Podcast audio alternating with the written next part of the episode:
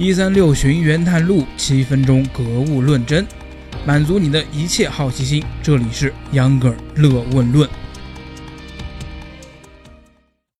大家好，欢迎收听秧歌儿乐问论，我是想换手机又换不了的秧歌儿。九月呀，是所谓的科技圈，其实也就是手机圈很热闹的一个月。上个星期，华为发布了一款低端手机 V9 Play。这周呢，从周一到周三，分别是小米、三星和苹果的发布会。三星嘛，咱就不说了啊。小米和苹果可都是撞到了秧歌的档期啊。所以呢，咱们这两期节目也就老老实实的啊，应了节目在 IT 科技频道这个属性，讲讲九月这两场发布会。在讲这两场发布会之前呢，先有一个免责声明，因为老早之前啊，讲了一期锤子手机。被锤粉骂了好久，杨哥想说，咱们节目尽量保持客观，该黑的黑，该保的保，请相关粉丝轻喷。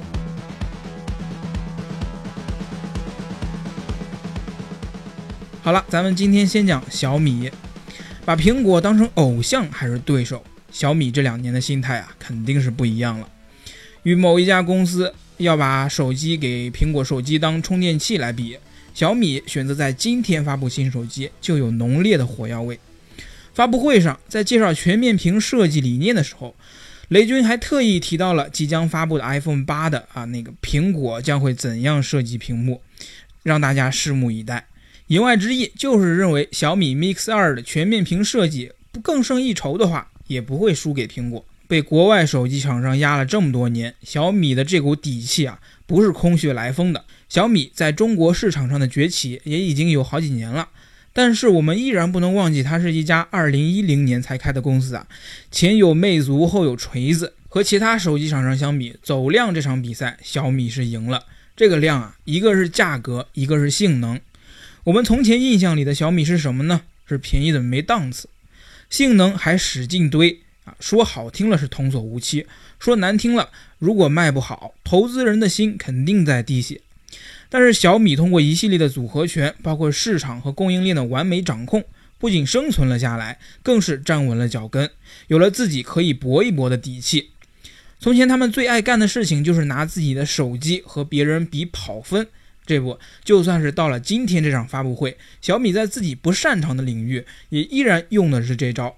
那就是小米发布会一开始发布的小米电脑 Pro，依然拿自己的电脑和苹果电脑比跑分。但是在接下来小米 Mix 2的产品发布上，除了雷军那塑料味的普通话一成不变，惊讶到观众的并不是只有价格和性能，重头戏其实就是小米 Mix 2的外观。有朋友肯定问啊，秧歌儿你还没说配置呢。秧歌儿想说，其实对于手机的配置，还依然是那句话，花钱就能堆。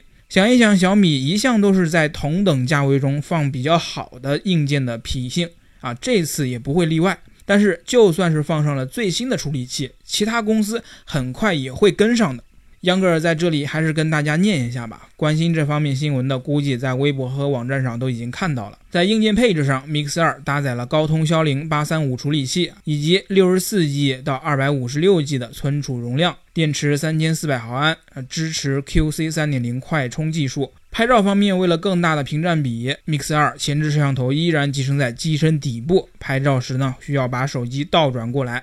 像素为五百万像素，后置镜头相比 Mix 一代有了很大提升，一千二百万像素，支持相位对焦与四轴防抖。讲了这么多呀，对于趋于饱和的市场，杨哥以前也说过，像芯片、摄像头、屏幕、屏幕类型，在如今的手机产业都是模块化的。模块化的今天，颜值即正义，这句话越来越不是一句博眼球的话了。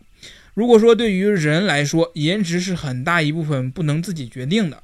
但是对于一部手机来说，产品的颜值直接关乎这家公司的产品理念和设计水平。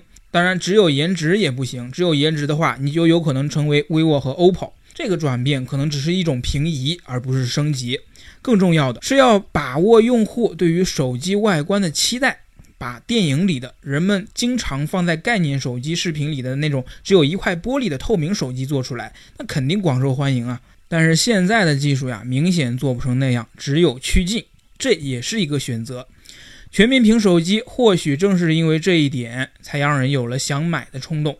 保证质量的前提下，把颜值和未来感做出来，是小米公司能否成功从宅男手机制造商转变成可以和苹果对标的高端手机的关键。去年十月份，小米 Mix 第一代刚出来的时候，小米还比较谦虚，说是概念机。与其说是谦虚啊，不如说是猥琐发育。说是开发的时候没打算大批量生产，但在售卖中呢，依然成了批量生产的机型。一年下来，铺垫的也差不多了，技术也进步了，这部 Mix 二就能大张旗鼓的、名正言顺的成为新旗舰之一了。小米 Mix 二的屏占比达到了十八比九，机身四个角更是设计成了圆角，让手机的握持感更好。当然了，还有成本占价格三分之一的陶瓷机身。这款手机的设计啊，依然是去年那个国际知名设计师菲利普斯塔克。这个设计师呀，是典型什么都干，却样样都干得好的设计师。从牙刷到建筑，从奥运奖牌到日本朝日啤酒大楼，小米在发布会上让他一个劲儿的夸 Mix 二和小米团队。也是为了提升人们对小米新形象的认知。小米的全面屏设计不能说是唯一的，但是在给人的观感上做到了一个很好的把控。特别是为了有一个更好的外形，为了颜值，这次 Mix 二有一个一体化全陶瓷版啊，售价达到了前所未有的四千六百九十九。这个价格呀，也是小米以前不敢定的。讲了这么多，跟锤子比，一听节目就知道你偏向小米，还谈什么客观？秧歌想说，现在他俩风格真没法比。为了少被喷呢，杨格尔也想了两个今天小米的吐槽点。第一个呢，就是全面屏的前置摄像头设计，拍自拍的时候还要把手机给倒过来，这就是为了颜值牺牲了使用体验。而且摄像头还在手机的右下方，天天被大拇指摩擦摩擦啊，镜头估计会很油腻。另外一个就是今天发布会的第三款产品小米 Note 3，作为一个放大版的小米六，本来就应该放在小米六的发布会上发布嘛。单独拿出来有凑时间的嫌疑啊！最后呢，杨格尔再讲一点小米的无力。雷军在发布会上说，去年 Mix 第一代啊还没出来的时候，谷歌方面不同意十七比九的屏幕比例，说安卓系统啊不会支持的。雷军和他的团队啊求爷爷告奶奶啊，几经周折，最后把产品当面给谷歌展示，这才获得了。谷歌安卓系统的支持，有人说自产系统不重要，这就是捉襟见肘的时候了。如果不是小米有今天的市场和地位，估计谷歌方面并不会给他们第二次上台的机会。这种仰人鼻息，实在令人不爽。好了，本期节目就讲到这儿了，欢迎大家踊跃批评，秧歌已经准备好读评论了。咱们下期节目将对苹果发布会进行解读，不见不散。